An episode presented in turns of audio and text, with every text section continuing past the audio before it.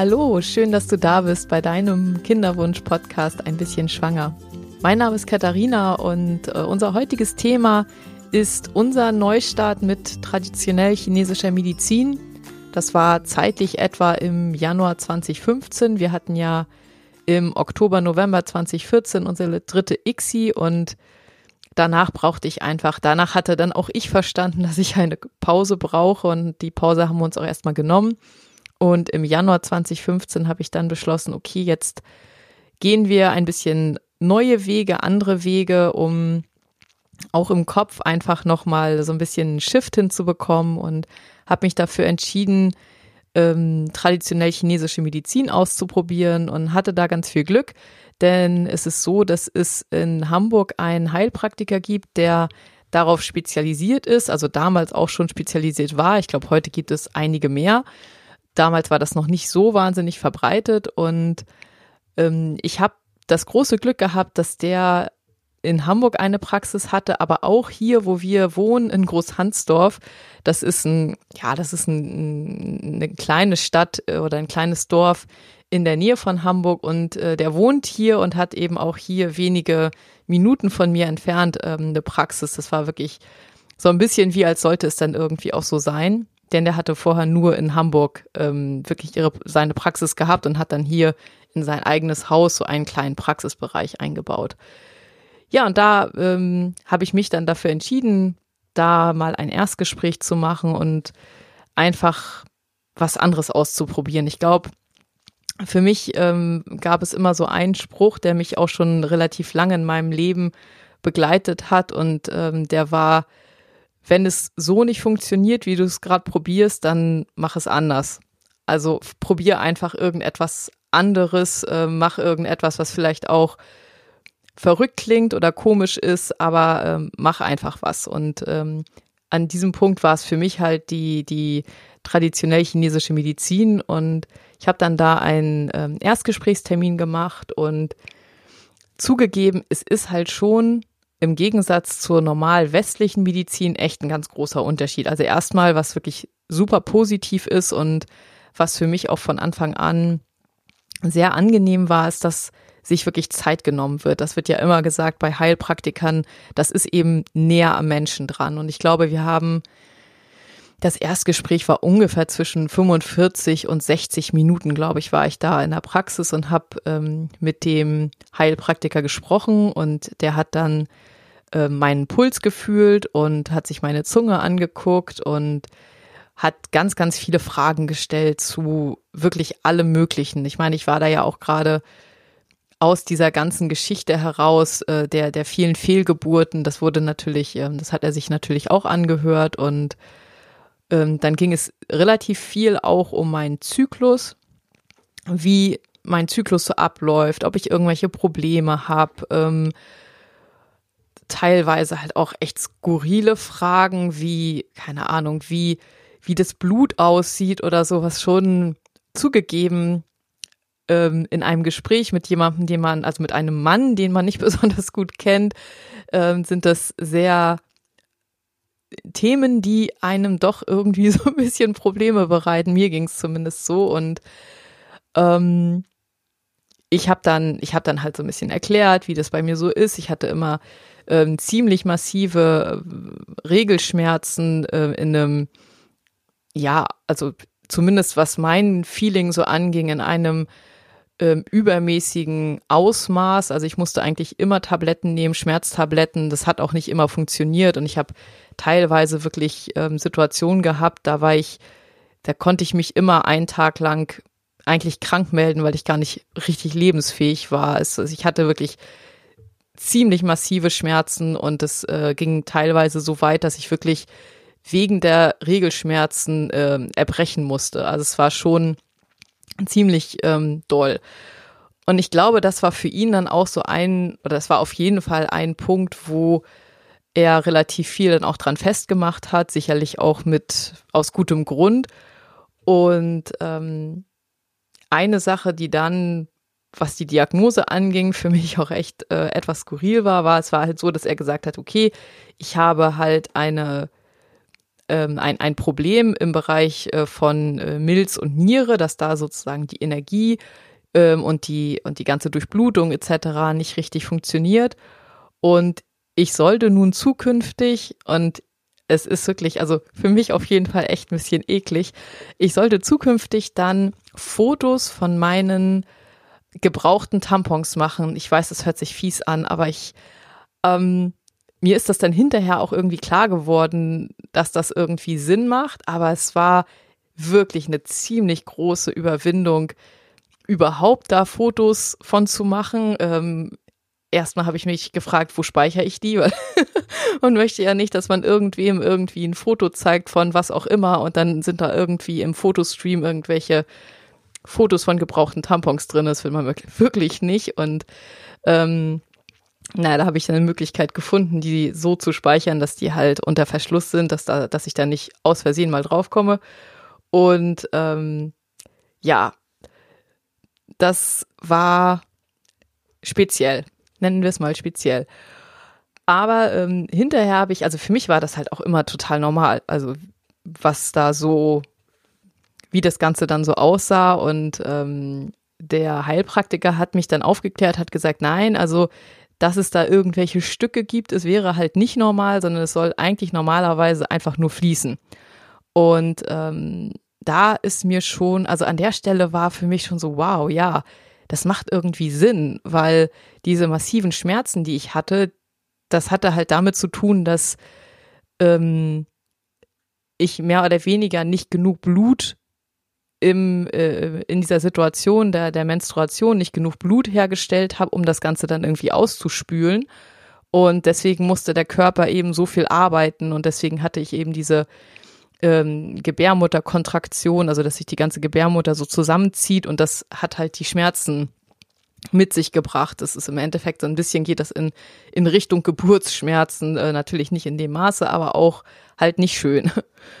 ähm, genau, das war dann seine Diagnose bei mir und ähm, bevor ich jetzt zu den, zu den Therapieoptionen komme oder zu dem, was er mir dann empfohlen hat, möchte ich ganz kurz ähm, so ein, eine kleine allgemeine Einführung, also wirklich nur ganz, ganz kurz ähm, in diesen alternativen Ansatz der traditionell chinesischen Medizin machen, wo sozusagen der Unterschied ist zur westlichen Medizin. Und zwar ist es ja so, dass in der TCM äh, man davon ausgeht, dass es einerseits Lebensenergie gibt, also das Qi, und ähm, diese Energie kann sozusagen, also man, man sagt sozusagen, alles ist irgendwie Energie und diese Energie gibt es in unterschiedlichen Aggregatzuständen. Also man, kann man sich zum Beispiel auch als Bild jetzt Wasser überlegen. Wasser gibt es ja auch in allen möglichen Zuständen, gefroren oder als Dampf oder einfach nur als Wasser. Und bei der Lebensenergie ist das im Rahmen der TCM sozusagen ähnlich, dass ähm, Energie unterschiedliche Zustände annehmen kann. Und wenn man, das macht auch eigentlich total Sinn, weil wenn man sich mal überlegt, wenn man auf atomare Ebene runterdenkt und sich das einzelne Atom in einer Zelle überlegt, dann bestehen ja die Atome auf, in, in ihren kleinsten Teilen auch wieder aus Energie, aus äh, positiver und negativer Energie. Insofern äh, macht das Ganze schon Sinn und nach der TCM ist es eben so, dass man gesund ist, wenn dieses Qi, also diese Lebensenergie, frei fließen kann. Und wenn man irgendwo Krankheitssymptome hat, muss es irgendwo eine Blockade dieser Lebensenergie geben. Und ähm, das zweite Konzept, was im Bereich der TCM wichtig ist, das ist das Yin und Yang. Das kennt sicherlich jeder, dieses äh, Yin und Yang-Zeichen, dass man sozusagen immer eine Polarität im Leben hat. Also man hat immer zwei Seiten, ähm, wie bei der sprichwörtlichen Medaille, dass du eben immer, du hast zum Beispiel immer warm und kalt, du hast immer gut und böse, etc. pp. Und so kann man im Grunde in Bezug auf alles im Leben sagen, es gibt immer eine gewisse Polarität und damit alles funktioniert, braucht man in dieser Polarität eine gewisse Balance. Und in dem Moment, wo es eben entweder nur warm oder nur kalt gibt, jetzt zum Beispiel in Bezug auf diese ganze Kinderwunschgeschichte, hat das einen ziemlich großen Einfluss.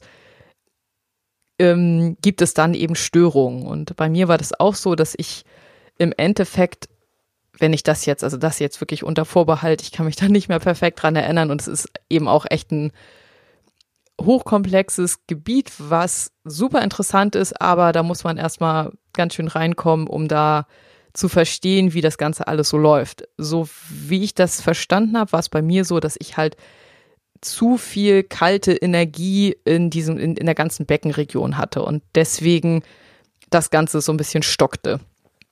So, und ähm, als Therapie habe ich dann oder als Therapieausblick habe ich dann so einiges bekommen in diesem Erstgespräch, also auf jeden Fall Akupunktur.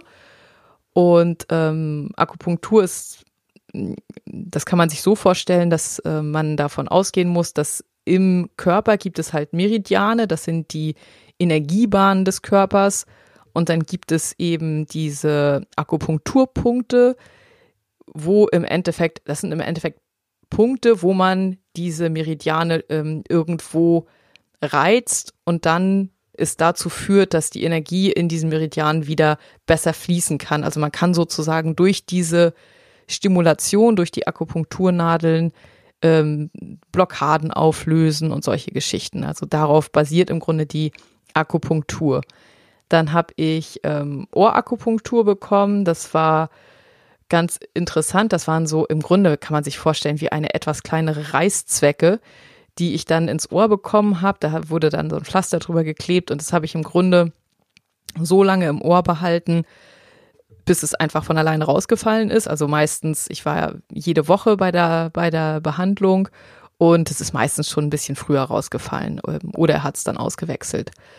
Dann habe ich ähm, Osteopathie bekommen. Das hat äh, bei ihm eine ganz nette andere Heilpraktikerin gemacht. Das muss man sich so vorstellen, dass ich im Endeffekt gelegen habe und sie hat ihre Hände von oben und von unten so auf meine Beckenregion gelegt und es war schon ziemlich ja interessant, weil man hat, also eigentlich hat sie ja nichts gemacht, aber man hat gemerkt, wie der Körper da trotzdem drauf reagiert, also dass auf einmal ähm, der, der, der ganze Bauch angefangen hat zu, zu, so zu gluckern und so. Es war ja interessant, wenn man da auch total neu ist und da gar keine Ahnung von hat, dann sind das wirklich, wenn man dann so am Körper richtig merkt, dass es einen Effekt hat, dann ähm, macht das schon was mit einem. Dann habe ich äh, bestimmte Kräuter bekommen und das waren so im Grunde so gepresste chinesische Kräuter, die habe ich, die sollte ich dann immer in warmem Wasser auflösen und die, ich glaube, das war dreimal am Tag, musste ich dann irgendwie so und so viele von diesen kleinen Kügelchen auflösen und die dann trinken. Und eine Sache, die dann noch ziemlich wichtig war, das war der Lebensstil. Und zwar war es so, dass ich dadurch, dass ich eben im Endeffekt zu viel Kälte in meiner Beckenregion hatte, sollte ich jetzt nur noch Sachen machen, die da mehr Wärme reinbringen. Also ich sollte zum Beispiel überhaupt keine kalten Dinge mehr zu mir nehmen, also kein Eis, keine, äh, keine gekühlten Getränke, auch nicht Kühlschrank kalt, sondern wirklich möglichst warm, mindestens Zimmertemperatur und ähm, dann möglichst irgendwie bestimmte Suppen essen, also sowas wie Hühnersuppe oder ähnliches. Und ich habe dann so eine so eine große Liste bekommen, wo alle möglichen Lebensmittel drauf standen, die ich dann entweder vermeiden sollte oder ähm, ja, die ich nehmen, die ich trotzdem essen konnte. Und es war ganz interessant, für mich zumindest, dass ähm, einige Sachen, also das ist so eine, so eine Liste, ich mache da glaube ich auch nochmal ein Foto von und stelle das einmal bei äh, Instagram ein. Denn es ist so eine Liste, wo eigentlich gesagt wird, es gibt eine Seite, die ist gut und andere Seite, die ist halt nicht so ideal. Und je nachdem, wie du aber von, vom Typ dann bist, oder wie ich damals dann eben vom Typ war, hat er bestimmte Sachen ähm, von der einen Seite auf die andere Seite geschrieben. Und äh, interessanterweise auch Sachen, wo ich sagen muss, okay, das mochte ich sowieso noch nie so gerne. Also zum Beispiel, wenn man jetzt Sekt und Weißwein nimmt, ist nicht so mein Ding, steht normalerweise bei gut. Und bei mir hat er aber gesagt, nee, Sekt, Weißwein ist nicht gut für mich, sondern ich sollte lieber Rotwein trinken. Ähm, ja, war ganz, äh, war ganz interessant, dass das im Grunde dann auch mit meinen Vorlieben eigentlich zusammenpasste. Das Einzige, was nicht so richtig zusammenpasste, war, dass ich total gerne kalte Sachen getrunken habe. Und ähm, das sollte ich dann auf gar keinen Fall mehr machen. Genau, das war, ähm, das war der Lebensstil. Also wirklich äh, schauen, gar nichts Kaltes mehr, auch keine, keine kalte Milch, kein Joghurt etc. pp. Und ja, das war dann sozusagen die Ausgangslage. Ähm, es ist allgemein so bei der tra traditionell chinesischen Medizin und wenn man das besonders eben auch im Hinblick auf so eine Unterstützung einer Kinderwunschbehandlung machen möchte, dass man wirklich schauen sollte, dass man sich ein paar Monate Zeit nimmt, dass das sozusagen erstmal im Körper auch wirken kann. Ähm, also wenn man das, wenn man das sozusagen begleitend machen möchte. Es gibt ja noch die zweite Option. Das ist das, was so in, in Studien im Allgemeinen unter ähm, sozusagen in Augenschein genommen wurde. Da habe ich nämlich auch nochmal geguckt, was für Studien gibt es denn zu TCM und Kinderwunsch. Und bei diesen Studien ist es im Allgemeinen so, dass geschaut wurde, dass eine Akupunktur gemacht wurde am Tag des ähm, Embryotransfer und ähm, eventuell auch zwei oder drei Tage später noch oder eben keine Akupunktur oder keine wirksame Akupunktur. Da komme ich gleich nochmal zu. Ähm, jetzt nochmal einmal mit dem westlichen Blick auf das Ganze. Was sagen, was sagt sozusagen die westliche Medizin, warum TCM zum Beispiel wirken kann oder wahrscheinlich wirkt? Ähm, da wird einerseits gesagt, dass durch diese ähm, Stimulation der, ähm, der Akupunkturpunkte der Körper dazu, ja, sozusagen dazu gebracht wird, bestimmte körpereigene Stoffe auszuschütten, die dann dazu führen, dass zum Beispiel das Nervensystem sich so ein bisschen runterfährt, also dass man so ein bisschen weniger, weniger Stress merkt, dass der Körper sich ein bisschen besser entspannen kann, dass das ein Effekt sein kann, weswegen das ähm, wirklich wirksam ist.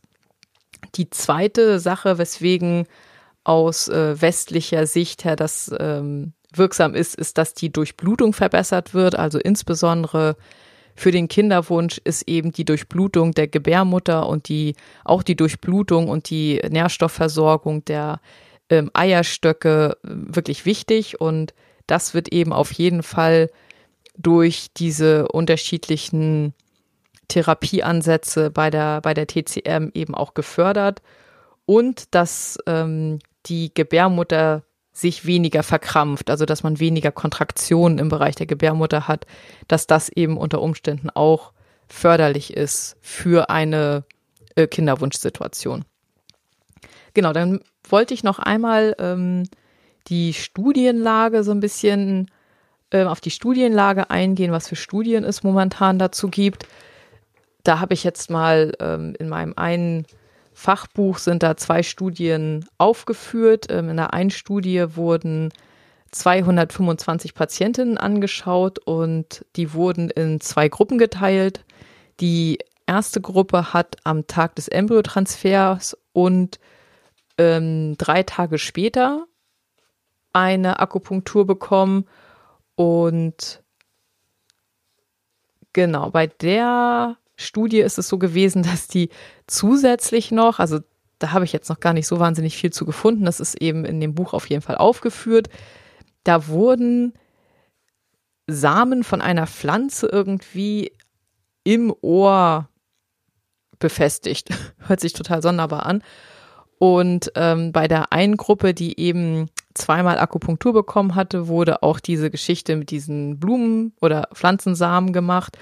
Und bei der anderen Gruppe wurde wirkungslose Akupunktur gemacht. Also sie hatten auch eine Situation, dass sie sozusagen auch Akupunktur bekommen haben, aber es wurde an Stellen gemacht, die zumindest nach heutiger Auffassung kein, keine Wirkung haben sollten. Und diese Geschichte mit den, mit den Samen wurde da eben auch nicht gemacht. Und in dieser Studie ist es so gewesen, dass ist bei 33,6 Prozent der ersten Gruppe, also die zweifach Akupunktur bekommen hat, ist zu klinischen Schwangerschaften gekommen ist und in der Gruppe mit wirkungsloser Akupunktur und ohne diese Samen waren es nur 15,6 Prozent. Also das ist schon ein sehr, sehr deutlicher Unterschied, muss man sagen. Also da kann man dann davon ausgehen, dass es definitiv einen Effekt hatte. Nun wird natürlich immer diskutiert, wo ist nun der Effekt? Und auch hier,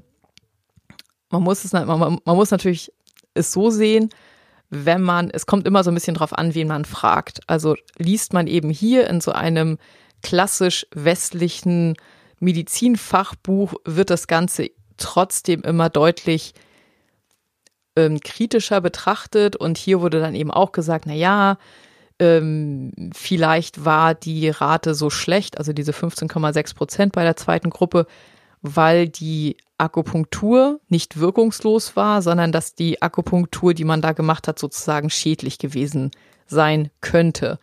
Und dass eben diese fehlenden Samen irgendwie auch ein, so eine Art negativen Placebo-Effekt gehabt haben könnten.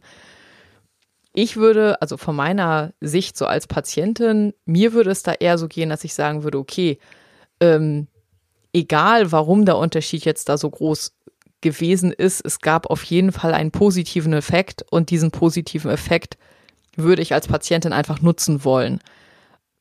Ähm, aber gut, das hatten wir, das gleiche hatten wir eben auch schon beim Thema Immunologie das fußt so ein bisschen auf dem gleichen Fundament, dass es eben einfach so ist, dass die Medizin es immer irgendwie möglichst hundertprozentig bewiesen haben möchte und bei manchen Dingen ist es eben auch schwer. Man weiß eben auch nicht genau, wie groß ist zum Beispiel der Aspekt ähm, der Erwartung, die Patienten dann damit verbinden. Und ähm, ja, insofern hier ist auf jeden Fall ein, ein deutlich positiver Effekt zu sehen. Und der würde mir zumindest jetzt oder, oder hat mir damals, ich habe natürlich damals auch so ein bisschen geguckt, macht das überhaupt Sinn? Und dass man eben oft positive Geschichten dann hört, das hat mir gereicht, um zu sagen, okay, ich probiere es zumindest aus. Man irgend, an irgendeinem Punkt ist man natürlich auch da, dass man sagt, ich greife nach jedem Strohhalm. Es ist mir, es ist mir egal. Falls es helfen könnte, probiere ich es aus. Und dann gab es noch eine zweite Studie. Da wurden ähm, 273 Patienten in drei Gruppen aufgeteilt und da wurde einmal äh, Akupunktur am Embryotransfertermin oder am Embryotransfertag gemacht, einmal ähm, am Embryotransfertag und zwei Tage später zusätzlich und in der dritten Gruppe wurde gar keine Akupunktur gemacht. Und hier ist es eben so, dass die erste Gruppe, wo nur am Embryotransfertag die Akupunktur gemacht wurde, 39 ähm, Prozent Schwangerschaftsrate hatte. Die zweite Gruppe, wo zweimal Akupunktur gemacht wurde, nur 36 Prozent. Und die dritte Gruppe, ähm, da war die Schwangerschaftsrate bei 24 Prozent. Also auch hier ziemlich deutlicher Unterschied. Was daran ganz interessant war, war, dass die gesagt haben, naja gut, man sieht auf jeden Fall einen positiven Effekt, aber es ist nicht unbedingt notwendig, zweimal Akupunktur, Akupunktur zu machen. Also ähm, in vielen Kliniken wird das ja angeboten oder gibt, da gibt es zumindest einen Arzt, der das auch machen kann.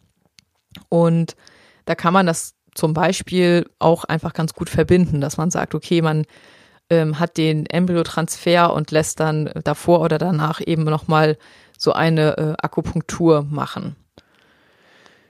Genau, also das, ähm, das fand ich, was die Studienlage angeht, fand ich das noch ganz interessant, dass ähm, es auf jeden Fall einen Effekt gibt, dass äh, man aber nicht unbedingt das jetzt zweimal machen muss. Wenn man es jetzt begleitend macht, ist es natürlich nochmal eine andere Geschichte. Ich glaube, ähm, zu so einer langfristigen Begleitung habe ich jetzt ehrlich gesagt noch gar keine Studie gesehen oder gefunden. Das ist natürlich auch immer schwer, dann genug ähm, Leute zu finden, die da dann an so einer Studie teilnehmen und dann braucht man ja theoretisch immer noch eine Kontrollgruppe und ja, ein bisschen, bisschen kompliziert.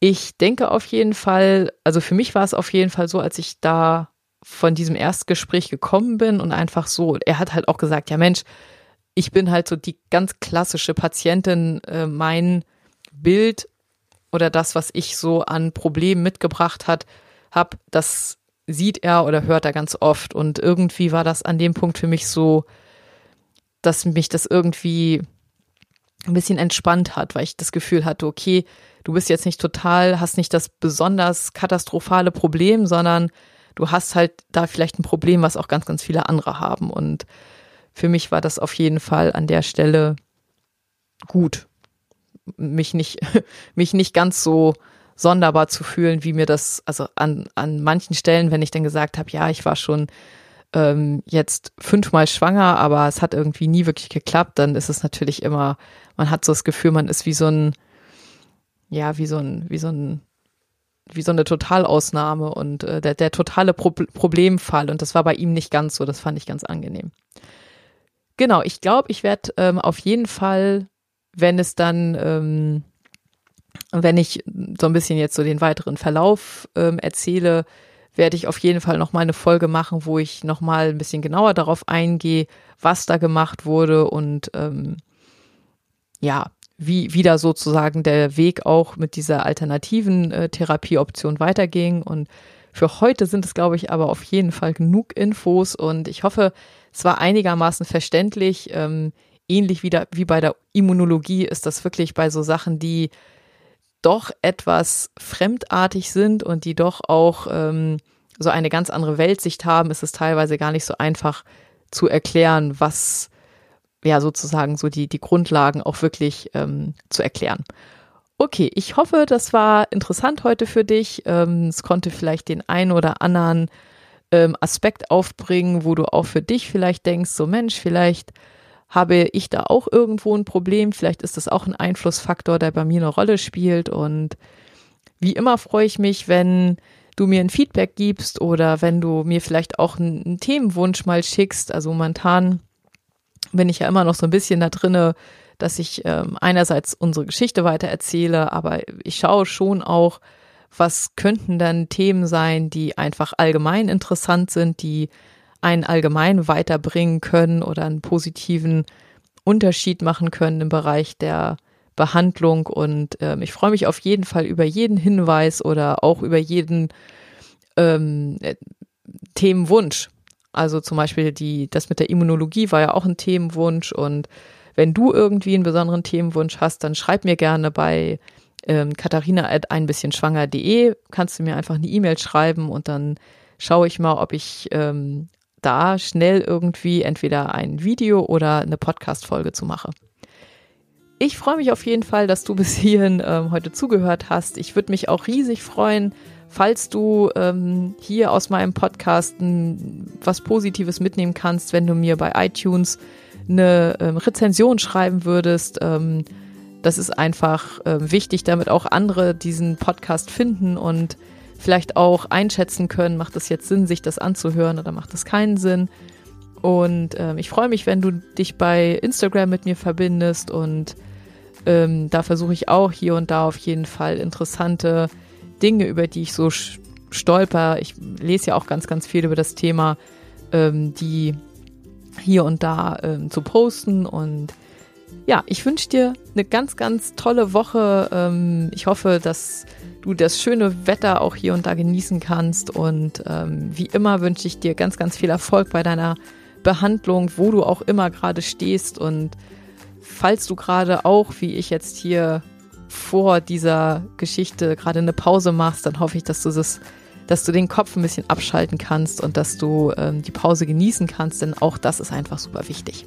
An dieser Stelle wieder alles, alles Liebe für dich und ähm, ich freue mich, wenn wir uns in der nächsten Woche wieder hören und ja, einen schönen Tag, deine Katharina.